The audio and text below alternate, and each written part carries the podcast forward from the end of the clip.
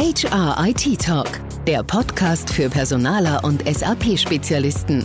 Mit Fallbeispielen, Best Practices und technischem Expertenwissen. Direkt von den Fachleuten von Projekt 0708 aus München. Mit SAP SuccessFactors setzt der führende Softwarehersteller aus Waldorf im Bereich Human Capital Management, kurz HCM, seit der Übernahme im Jahr 2011 auf eine umfassende Lösung aus der Cloud. Für Unternehmen, die bereits Investitionen in das On-Premise-basierte SAP ERP HCM getätigt haben, stellt sich damit die Frage, ob und wie genau sie den Weg in die Datenwolke bestmöglich gestalten.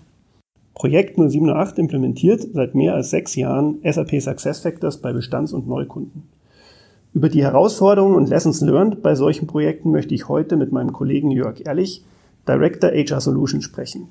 Jörg beschäftigt sich seit Anfang an intensiv mit dem Thema SAP SuccessFactors und leitet den Bereich HR Solutions, welcher sich primär mit den Einführungen und Weiterentwicklungen von personalwirtschaftlichen Lösungen beschäftigt.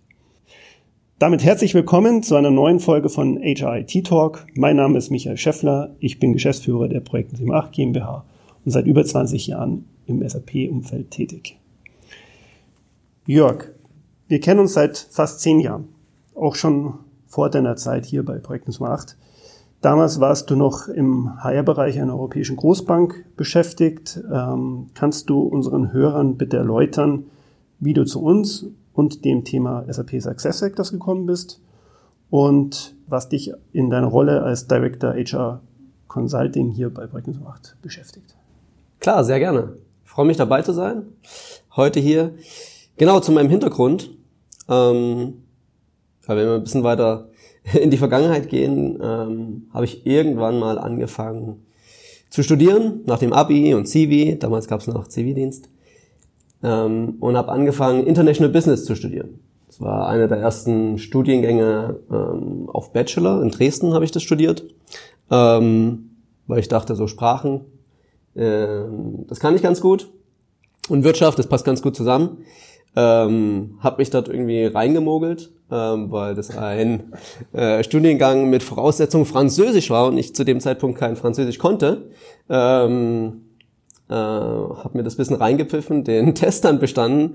Äh, was ich allerdings nicht auf dem Schirm hatte, war, dass dann erst die Probleme losgingen, weil ich ja dann Vorlesungen auf Französisch hatte und da nicht richtig mitbekommen bin. Äh, bin. Äh, aber irgendwie äh, habe ich mich da durchgemogelt und es war tatsächlich ein, ähm, ein guter Studiengang mit ähm, Auslandsaufenthalten zum einen in, äh, in Edinburgh, in, in Schottland, wo ich äh, studiert habe, ein, ein Semester. Und dann wollte ich eigentlich dort auch mein Praktikum machen. Das hat nicht ganz so funktioniert. Und deswegen bin ich von Edinburgh nach Mailand geflogen, äh, um ein Praktikum zu machen ähm, bei der schon von dir angesprochenen Europäischen Großbank. Ähm, und das war so das erste Mal, wo ich Kontakt hatte mit dem Thema SAP. Das war ja, ich sag mal, ähm, eine Fusion zweier Banken. Es ging darum, für den HR-Bereich zu schauen, ähm, wie kann man das ähm, neu organisieren. Es ging darum, äh, ein neues HR-Delivery-Modell einzuführen, die sich ein bisschen damit auseinandersetzen. Äh, kennen sicherlich das Dave Ulrich-Modell, geht um Einführung von Shared Service Center, Business Partner Modell, Center of Expertise und eben auch äh, Digitalisierung um einen ersten Anlaufpunkt für Mitarbeiter zu bieten. Wo kann ich mich informieren über HR-Fragen, Self-Service etc. Und in diesem Workstream ähm, habe ich mitgearbeitet, erst im Rahmen des Praktikums und dann im Rahmen eines Trainee-Programms, was ich angefangen habe, äh, hier in München, ähm, wo es im Wesentlichen um, um Prozess- und Projektmanagement ging.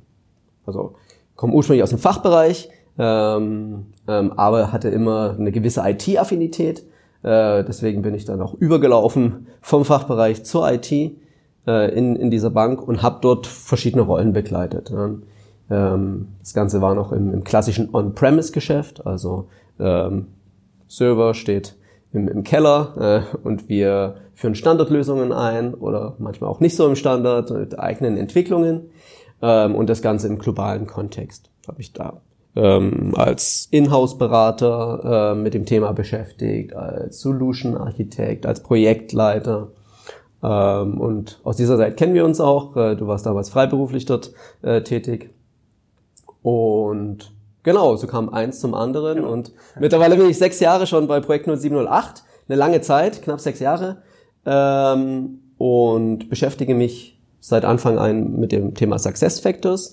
Ähm, natürlich auch begleitet mit ähm, vielen On-Premise ähm, Implementierungen, die ich begleitet habe. Ähm, aber ich sag mal, in den letzten zwei Jahren fast ausschließlich mit dem Thema Success Factors. Okay. Du konntest also in deiner beruflichen Laufbahn Erfahrungen in beiden Systemwelten ähm, aufbauen und sammeln. Hast dich ursprünglich sehr viel im On-Premise-Umfeld, also in der klassischen SAP HCM-Umgebung bewegt. Ähm, damals als Inhouse-Consultant, erst Personalwesen, dann IT. Ähm, ja, mittlerweile beschäftigst du dich sehr stark mit der Cloud und SAP SuccessFactors. Was ist für dich als Berater der größte Unterschied zwischen diesen beiden Welten? Das würde mich immer interessieren. Gute Frage. Also es gibt auf jeden Fall äh, große Unterschiede.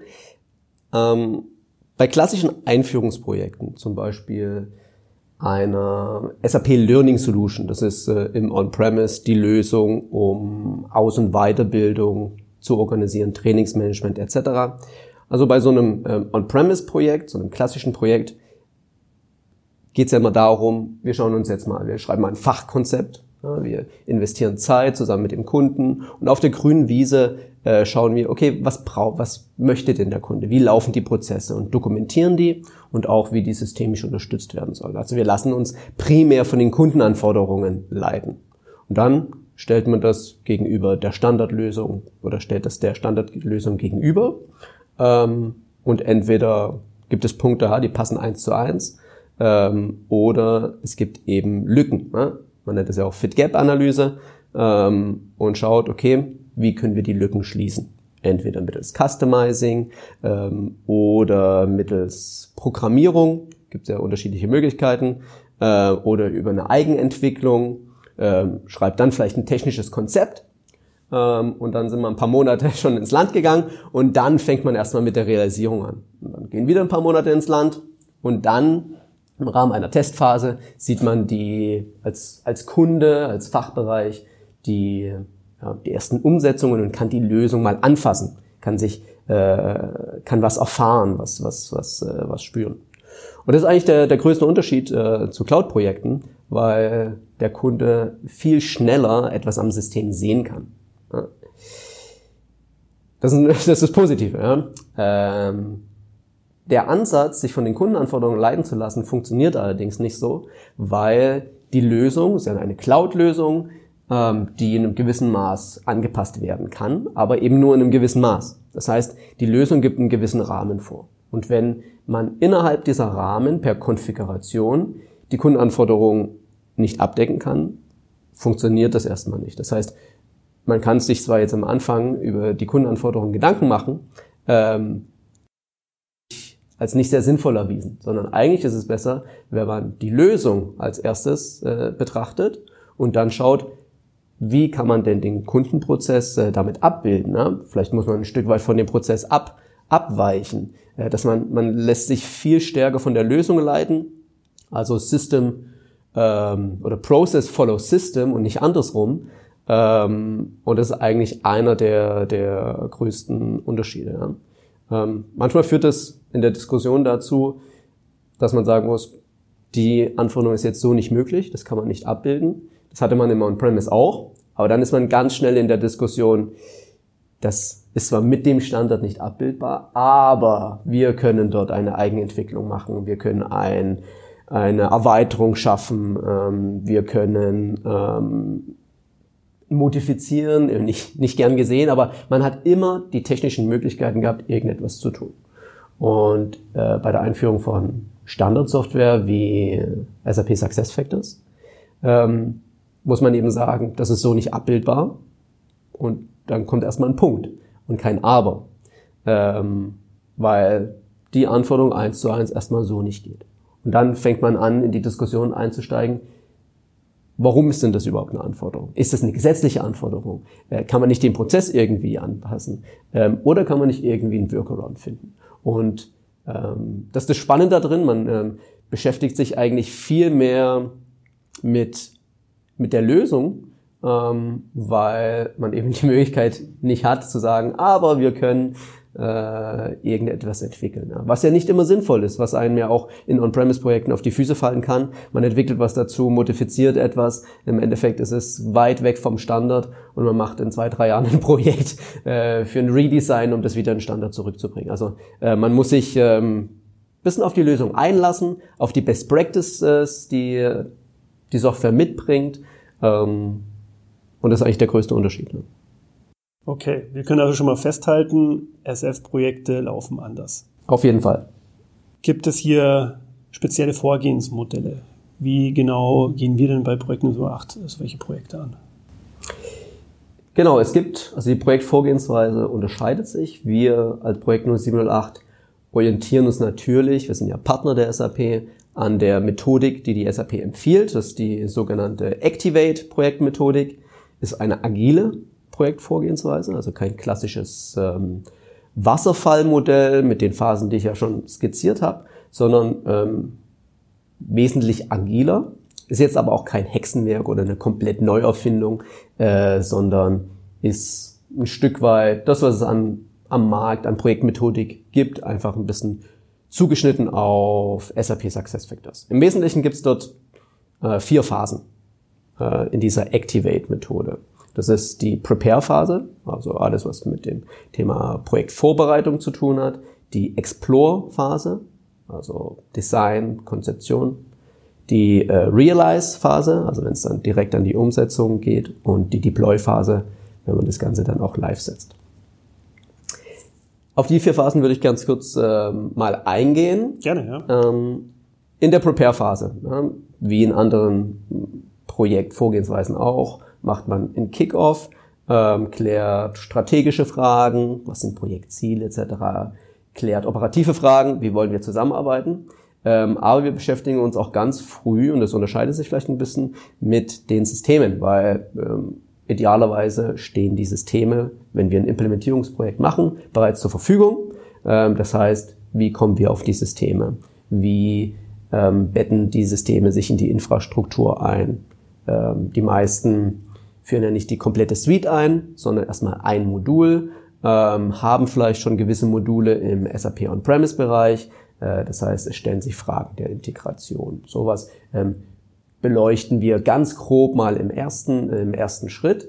Ähm, und wir schulen sehr früh das Kernprojektteam ähm, weil wir uns sehr mit der, sehr stark mit der Lösung beschäftigen und mit dem mit der mit der Standardlösung. Deswegen äh, empfiehlt sich ja eine, eine Schulung einfach ganz am Anfang des des Kernprojektteams.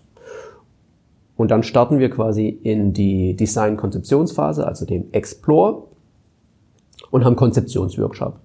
Ähm, in der Regel so ja, drei bis fünf, wenn wir jetzt mal von einem Modul ausgehen, SuccessFactors Recruiting zum Beispiel, also das Bewerbermanagement.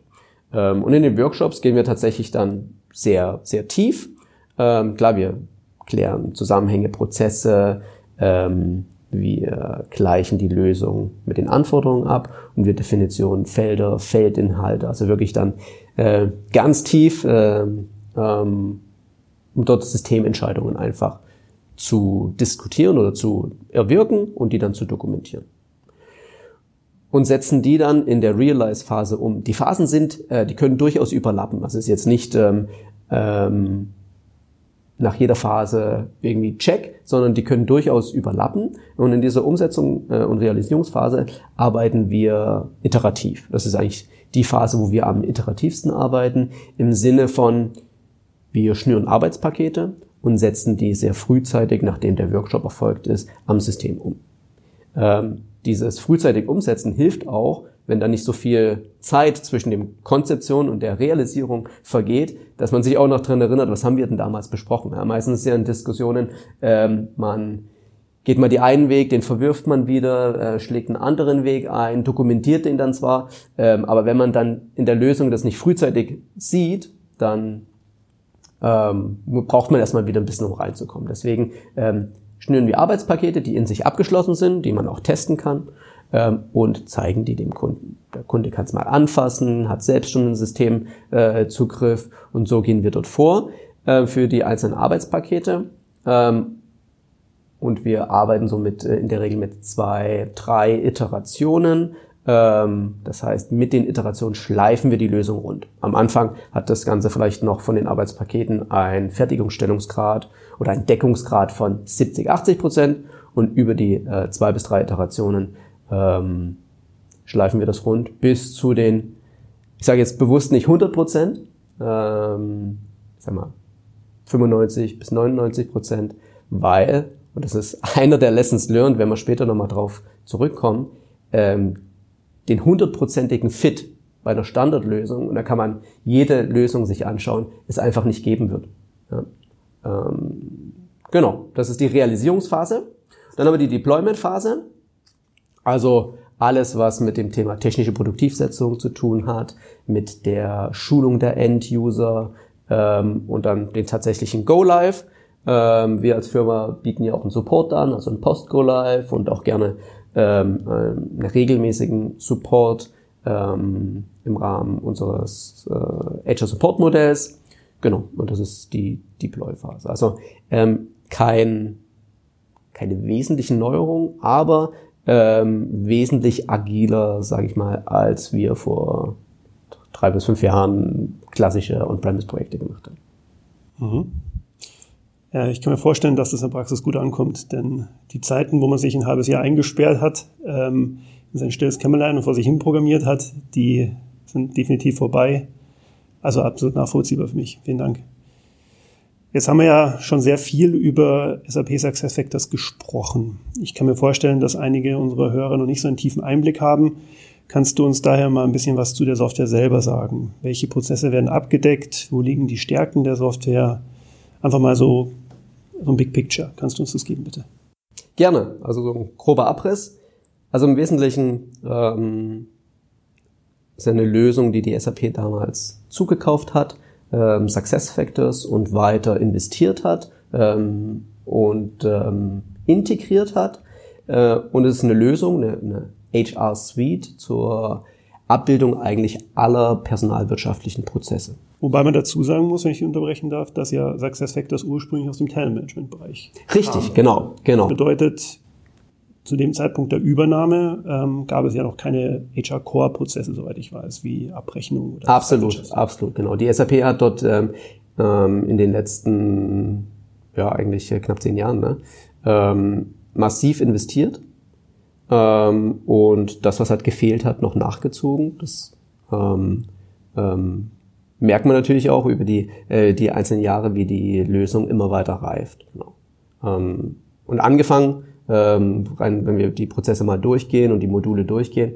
Äh, angefangen geht es natürlich mit, mit Recruiting, ähm, äh, wo wir sehr viele Projekte machen und Onboarding. Das heißt, äh, wenn ich jetzt einen Mitarbeiter gefunden habe, ein Bewerber entscheidet sich für uns, der ganze Onboarding-Prozess, den zu digitalisieren. Über die Stammdatenverwaltung, das ist das, was du gerade angesprochen hast, ähm, äh, das Pendant zur Personaladministration und zum Organisationsmanagement und zur Abrechnung und zum Zeitwirtschaft. Das Ganze gebündelt äh, in einem Modul, das nennt sich Employee Central. Ähm, und äh, es inkludiert das ganze Thema Self-Services, also Mitarbeiter-Self-Services, äh, Führungskräfte-Self-Services, also Manager-Self-Services. Ähm, das in einem Modul, ähm, welches sich Employee Central nennt. Das ganze Thema Abbildung von Instrumenten der Personalentwicklung, also Abbildung von Mitarbeitergesprächen, Entwicklungsplänen, also das, was vor der Übernahme schon da war im Bereich Talentmanagement. Ähm, das sind die Module Performance, Goals, Succession, Development. Ähm, über das ganze Thema, mit dem ich mich auch sehr intensiv beschäftige, äh, Aus- und Weiterbildung, also Success Factors Learning, äh, sowohl klassische Trainingsformen als auch neuere Trainingsformen wie ein E-Learning, äh, Online-Tests, äh, ähm, hybride ähm, Trainingsformen. Bis hin äh, zum Offboarding, also wenn der Mitarbeiter dann das Unternehmen wieder verlässt, äh, um dort, ja, sag ich mal, im Wesentlichen administrative Prozesse abzubilden. Genau. Das Ganze wird noch flankiert von ähm, Modulen wie Kollaboration. Äh, Gibt es ein Modul, nennt sich SubCham, wo es um den um die Kollaboration untereinander geht. Das ist stark in die Module integriert. ähm, und natürlich eine Reporting-Lösung, wo ich auf alle diese Module auswerten kann. Du hast nach, nach Stärken oder Schwächen äh, gefragt. Das ist natürlich schwierig, jetzt da ähm, eine, ja, eine individuelle Betrachtung vorzunehmen. Ne? Das zu beleuchten würde hier einfach zu, zu weit führen. Ähm, was im Allgemeinen eine sehr große Stärke aus meiner Sicht ist, ist die Innovationsgeschwindigkeit. Die SAP bietet ja im Rahmen ähm, des, des Vertrages oder vertraglich an, ähm, viermal im Jahr Releases auszuliefern, ähm, die sogenannten Quarterly Releases äh, mit neuen Funktionalitäten, äh, Erweiterungen etc. Ähm, und es ist schon sehr, sehr stark äh, und man muss immer am Ball bleiben, um sich mit den neuen Funktionalitäten äh, zu beschäftigen. Also große Stärke Innovationsgeschwindigkeit. Äh, eine weitere große Stärke im Allgemeinen sind die offenen Schnittstellen. Äh, das heißt, gerade für uns als Partner äh, bietet es die Möglichkeit, kundeneigene Integrationen zu realisieren, oder Erweiterungen, indem wir eben diese Schnittstellen ansprechen können. Nicht nur um Daten aus SuccessFactors herauszuziehen, sondern auch Daten hineinzubringen äh, mit einer eigenen Anwendung zum Beispiel. Gibt es äh, viele Partner-Apps am Markt schon und Entwicklungen äh, als Projektlösungen. Das äh, aus meiner Sicht auch eine sehr ja, eine große Stärke, weil das Individualisierung ermöglicht neben, neben der Standardlösung. Wir haben ja bereits darüber gesprochen, dass Einführungsprojekte von SAP SuccessFactors anders ablaufen. Wo unterscheiden sich die Projekte noch? Wo siehst du denn die größten Herausforderungen für unsere Kunden? Also eine der größten Herausforderungen ist, das hatte ich vorhin schon kurz angesprochen, ist, dass nicht alle Anforderungen in SuccessFactors abgebildet werden können. Das klingt jetzt erstmal uh, ähm, für den Kunden, wenn man das, wenn man so in den Workshop reingeht, äh, äh, ein bisschen abschreckend, genau.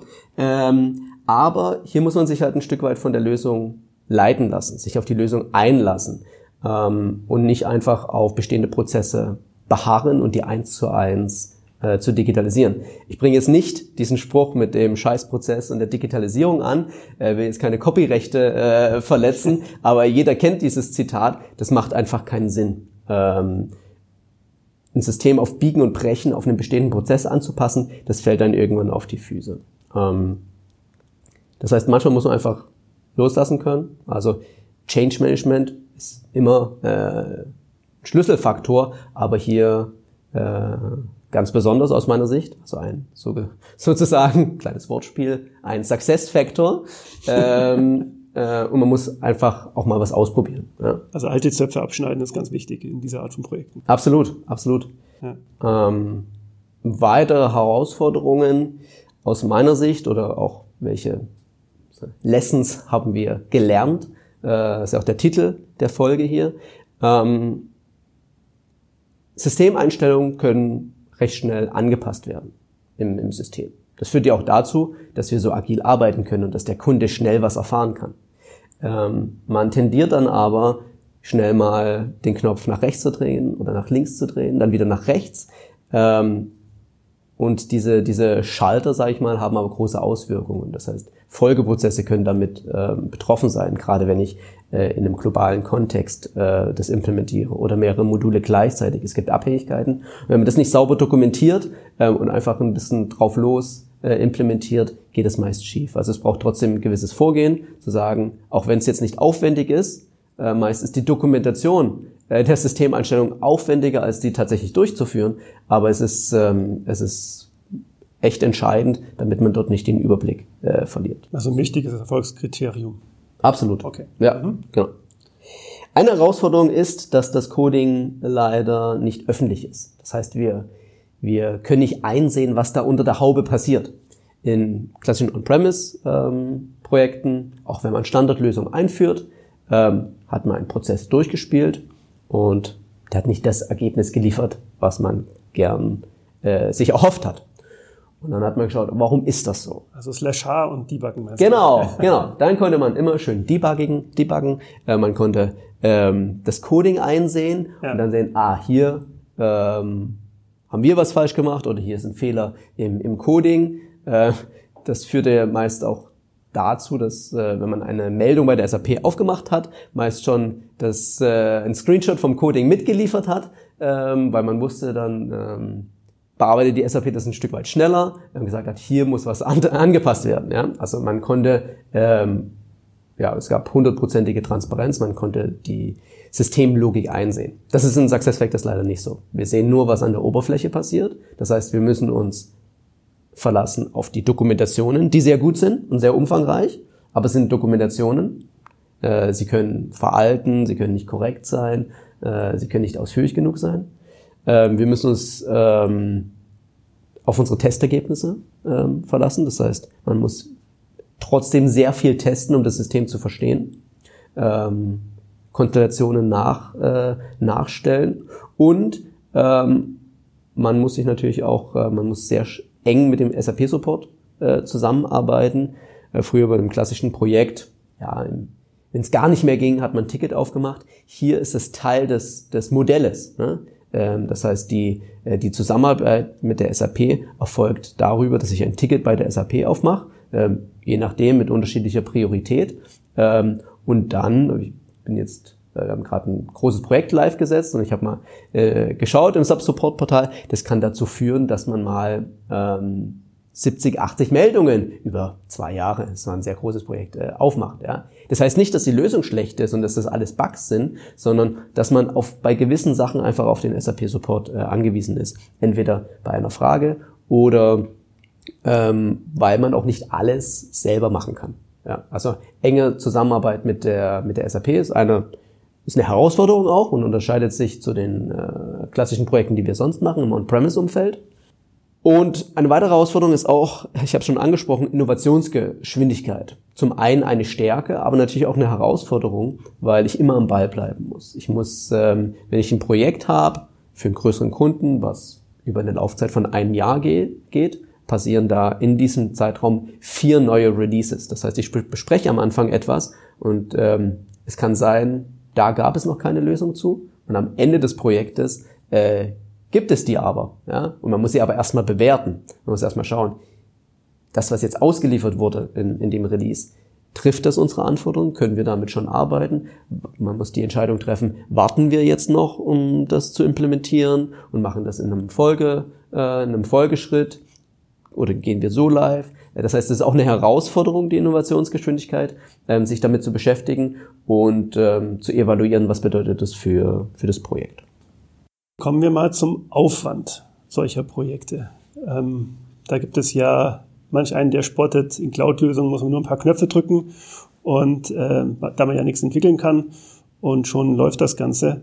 Ähm, dementsprechend müsste SuccessFactors ja innerhalb von ein paar Tagen implementiert sein. Oder wie ist denn das? Ja, also den Spruch äh, mit den paar Knöpfen, den kenne ich auch. Ähm, tatsächlich ist die Spanne der Implementierungsaufwände recht, äh, recht groß. Also man kann ein Modul, zum Beispiel SuccessFactors Recruiting, in 25 Tagen einführen. Ähm, also wir reden jetzt immer über die externen Aufwände, dem gegenüber stehen natürlich auch interne Aufwände beim, beim Kunden, Mitwirkungsleistungen.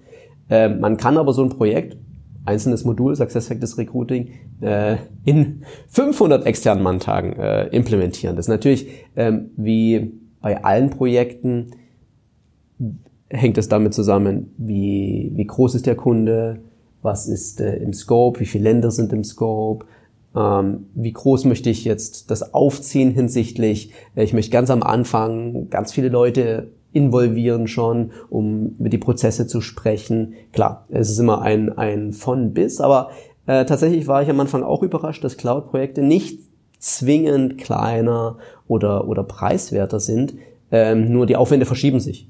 Gut, zugegeben, meine Frage war ein bisschen provokant. Aber wenn SF-Projekte nicht wesentlich kleiner sind vom Umfang, wo unterscheidet sich dann der Aufwand?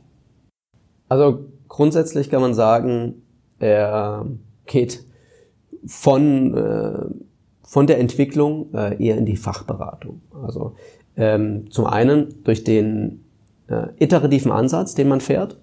Ähm, das ist ein Vorteil, man sieht sehr früh etwas, ja, aber durch die zwei, drei Iterationen fasst man natürlich auch alles mehrfach an. Das heißt, ich ähm, drehe einen Knopf nach rechts, ja, der Kunde schaut sich das an, testet sich, äh, merkt aber, nee, wir müssen ihn eher nach links äh, drehen. Ja? Machen das wieder, äh, dann äh, ist vielleicht jemand anderes im Projekt involviert und der sagt, nee, lieber doch rechts. Das heißt, äh, durch, äh, durch diesen iterativen Ansatz ist es gut, man sieht sehr viel, man äh, konfiguriert nicht an der wirklichen Welt vorbei, aber man fasst alles mehrfach an. Und das führt natürlich zu einem, zu einem Mehraufwand, äh, wenn man fällt rein, fällt raus, fällt rein, fällt raus. Mhm. Ähm, genau, das ist so ein Aufwandstreiber. Dann, jedenfalls ist das meine Erfahrung in den letzten Projekten gewesen, ist man mit SuccessFactors Projekten oftmals äh, Pionier in Sachen Cloud. Das heißt, es gilt, den Datenschutz abzuholen, die IT-Security abzuholen. Es hat vielleicht gar nichts tatsächlich mit, mit der Implementierung der Lösung zu tun, aber man ist Vorreiter. Ja? SuccessFactors liefert zum Beispiel eine App aus. Um die App zum Laufen zu bringen, das kann man in ein, zwei Stunden machen. Ja? Ähm, aber mit den äh, zu erfahren im, im Unternehmen, ob es schon eine Mobilstrategie gibt. Wie ist das? Kann man das auf privaten äh, Endgeräten äh, laufen lassen oder müssen wir irgendetwas dazwischen schalten? Diese ganzen Themen äh, mit unterschiedlichen Ansprechpartnern führen natürlich auch zu einem Aufwand. Es hat jetzt nichts, man könnte es schnell implementieren, aber dadurch, dass man vielleicht Vorreiter ist, ähm, muss man dort mehr investieren in, in eine Beratung und in, in Abstimmungsaufwände. Du hast es auch schon angesprochen, die ähm, Lösung hat sich natürlich über die letzten Jahre extrem entwickelt. Funktionen äh, sind dazugekommen. Immer wenn etwas an Funktionen hinzukommt, bedeutet das zwangsläufig auch, dass Systemkonfigurationen komplexer werden. Ähm, ist ja ein Irrglaube zu meinen, ah, wir haben hier eine Software, die kann alles und die kann immer mehr und kann immer mehr, äh, aber alles zum, zum gleichen Komplexitätsgrad. Das geht ja nicht. Das heißt, mit steigender Funktionalität und mit steigenden ähm, Funktionen, genau, ähm, wird das Ganze komplexer. Und das wirkt sich auch auf die Aufwände aus ähm, und auch auf die Systemkonfiguration. Und dann ist es meist so, dass Kunden ähm, ja nicht die komplette Suite einführen ja, und alles aus einer Hand haben, sondern da ist ja schon was da. Wir setzen ja äh, meist darauf auf, dass Stammdaten zum Beispiel noch im On-Premise-System der Personaladministration äh, verwaltet werden. Das heißt, wir sprechen über ein hybrides Bereitstellungsmodell ähm, und da braucht es eine Integration. Da gibt es zwar Standardintegrationen seitens der SAP, äh, die man nutzen kann, die sind auch gut äh, und die tun, aber das macht es natürlich nicht, äh, nicht leichter. Äh, wir haben eine gewisse Integration, die muss man implementieren, ähm, die muss man besprechen mit dem Kunden, auch dort kommen Aufwände her. Ähm, und schließlich ist die Aussage, man kann nicht entwickeln, nicht ganz richtig. Ähm, man kann schon entwickeln, aber man kann das Coding selber nicht verändern. Aber man kann Apps bauen, die, sag ich mal, mehr oder weniger daneben stehen. Ich kann sie aus SuccessFactors heraus ausrufen. Ähm, ich kann Lücken schließen damit. Ähm, machen wir auch erfolgreich. Und wie das immer ist bei Eigenentwicklung, ähm, das ist natürlich aufwendig. Ja. Man muss es konzipieren, man muss es umsetzen, man muss es testen, äh, genau wie im On-Premise-Bereich äh, und natürlich dann immer bewerten hinsichtlich Kosten, Nutzen, möchte ich das investieren oder nicht. In Anbetracht der Zeit würde ich dich bitten, die Episode, der Titel der Episode lautet ja Lessons Learned in SuccessFactors Projekten. Kannst du nochmal auf den Punkt bitte deine Lessons Learned mit zwei, drei Stichpunkten zusammenfassen? Was möchtest du unseren Hörern mitgeben?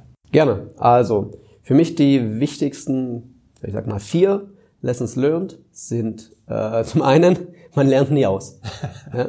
Also es kommen immer neue Lessons learned dazu. Ähm, nicht nur, weil jedes Projekt und jeder Kunde anders ist, äh, die Anforderungen ja doch immer ein bisschen abweichen, sondern weil immer neue Funktionalitäten hinzukommen. Ja? Aufgrund der Innovationsgeschwindigkeit, äh, gerade das Thema Erweiterung, Integration ist äh, extrem spannend ähm, und deswegen gibt es da immer wieder neue Konstellationen. Ähm, ja, und man lernt nie aus. Es ähm, genau, macht dementsprechend auch Spaß, weil es natürlich nicht langweilig wird. Ähm, zweiter Lessons learned, das habe ich schon ein paar Mal angesprochen, ist, dass man sich halt von der Lösung leiten lassen muss. Ähm, und einfach mal schauen kann, was, was kann die Lösung und passt das? Äh, und dann kann man immer noch in die, Integra äh, in die Diskussion einsteigen, aber man muss sich von der Lösung leiten lassen, also Process Follows System statt andersherum. Genau, hatte ich auch angesprochen. Ähm, iteratives Vorgehen ist ein, ist ein Vorteil, ja, aber äh, man darf halt die Dokumentation da nicht vergessen. Äh, also Dokumentation ist ein Must und ähm, auch ja, ein Lessons learned, was wir zum Teil schmerzliche lernen mussten, ist nicht jeder Workaround ist auch sinnvoll. Ja, man kann Workarounds finden, man kann bestehende Funktionalität anders verwenden, wie sie eigentlich gedacht ist, äh, muss es aber schon sauber durchdenken und von vorn bis hinten durchspielen, äh, dass eben das System, wenn man das arg verbiegt, dass es, genau wie im On-Premise-Bereich auch, ähm, einem nicht auf kurz oder lang irgendwo auf die Füße fällt. Genau. Also immer schön am Standort orientieren und, und keine dreckigen Lösungen. Okay. Super, vielen, vielen Dank für diese sehr spannenden Einblicke. Man merkt, du bist extrem tief in der Lösung drinnen und hast dich auch wieder mit auseinandergesetzt. Ich hoffe, die heutige Folge bringt unseren Hörern etwas. Danke. Danke. Hat Ihnen dieser Podcast gefallen? Dann freuen wir uns sehr über 5 Sterne bei iTunes. Feedback zu dieser Folge oder Themenvorschläge für künftige Episoden gerne per Mail an podcast.projekt0708.com.